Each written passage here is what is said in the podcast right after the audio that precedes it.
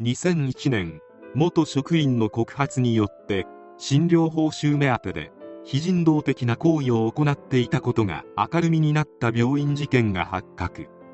埼玉県春日部にあった内科精神科の朝倉病院である。朝倉病院では当時の院長の朝倉重信の指示により不正な医療行為を発覚させにくくするため認知症の老人やホームレス生活保護受給者などを県外から優先的に受け入れていた。朝倉病院の入院患者のうち9割が高齢者4割が生活保護受給者であったという。入院患者に対して本来不必要な医療行為を行い不正に診療報酬を得て莫大な利益を得ていた。例えばほとんど問題ないような血液検査の値でも心不全と診断して過剰に薬を投与したり外科手術するまでもない患者さんに手術するなどである。全ての患者さんは高速具でベッドに縛り付けられそれ以外の患者さんも薄汚い病室に腰紐をつけられまるで動物のように壁につながれ自由を奪われていた。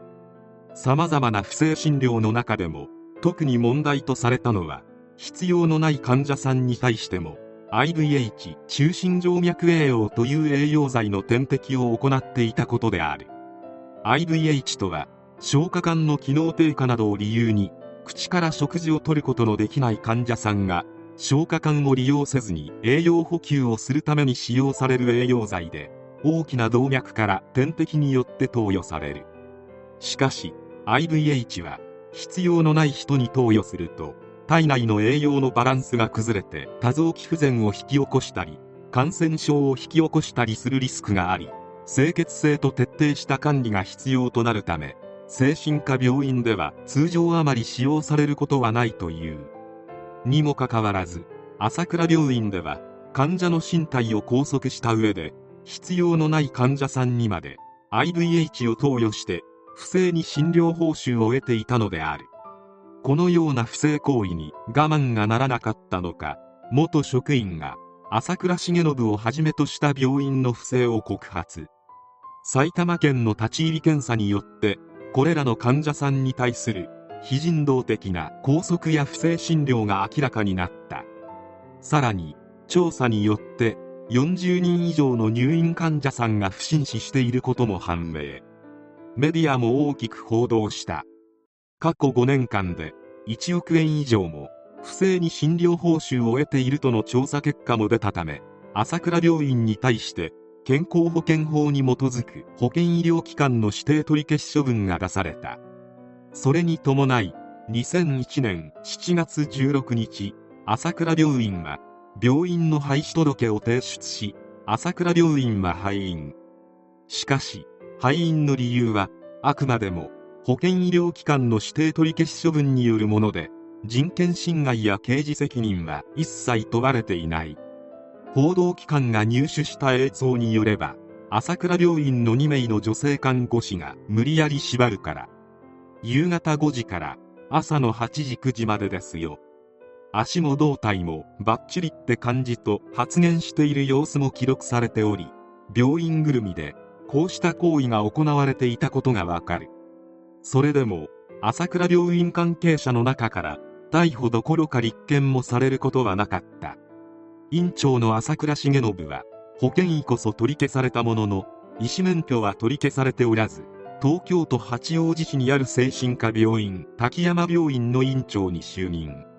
滝山病院も朝倉病院と同じ家族経営の病院で朝倉重信は朝倉病院を廃院させた後にこの滝山病院の院長になっている。こんな患者さんを金儲けの道具としか思っていない医者が病院を変えたところで同じことをするのではないか。その悪い予感は数年後に当たってしまうことになる。2023年2月14日東京都八王子市の精神科の病院滝山病院で患者さんに暴行を加えたとして50代看護師の男が逮捕された。この滝山病院では職員が患者さんに対して日常的に暴力虐待を行っていたことが判明している。ネット上でこの滝山病院の院長がかつて患者40名の不審死で問題となった朝倉病院事件の朝倉重信院長ではないかということが話題になり滝山病院に入院したら最後死なないと退院できないとの書き込みなども多数存在していた。患者側弁護士が病院内で撮影した映像には患者さんに対するひどい暴力行為が映っていた職員が喋んなっつってんだろと患者さんの頭を叩き叩かれた患者さんは怖い怖い痛いとうめいていた元職員によれば暴力は昔からありましたよ。特に夜勤はストレスがすごいからと語る。すぐに眠る患者さんばかりではない。元気な人は歩き始める。その人たちをベッドに戻して寝かせてまた別の人が歩き始めて朝まで看護師2人と補助1人の3人で担う。患者さんの中には点滴を自分で抜いてしまう人もいる。元職員は暴れちゃう人は3人がかりで抑えてまた針を刺す。先生の指示なくベッドに縛ることもあった。とのこと。東京都は昨年4回実施した調査の結果虐待は確認されなかったとしている。元職員の一人は調査に来る日はあらかじめ知らされる。その日だけ拘束用の紐は職員個人のロッカーや車に隠すという。そもそもなぜこのようなことをする病院に患者さんが集まってくるのか。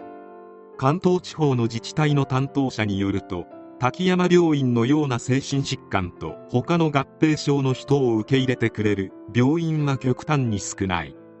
他の病院で対処できない人を積極的に受け入れる。ああいう病院も社会からしたら必要な場所になっちゃっているんですとのこと。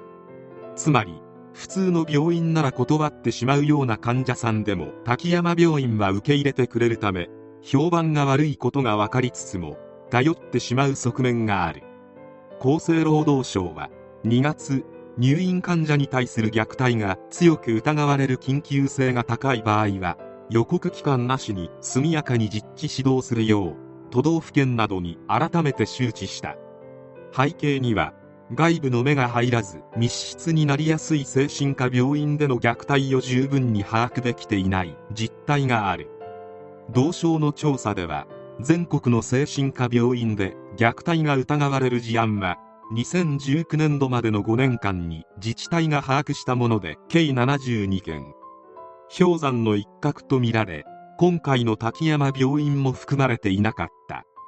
普通に見れば朝倉重信がやっていた患者さんに対する不正な診療や暴力行為は絶対にやってはいけないことである。しかし介護でもそうだが精神疾患やアルツハイマーにかかった患者さんの暴力に悩んでいる医療関係者も相当に多い。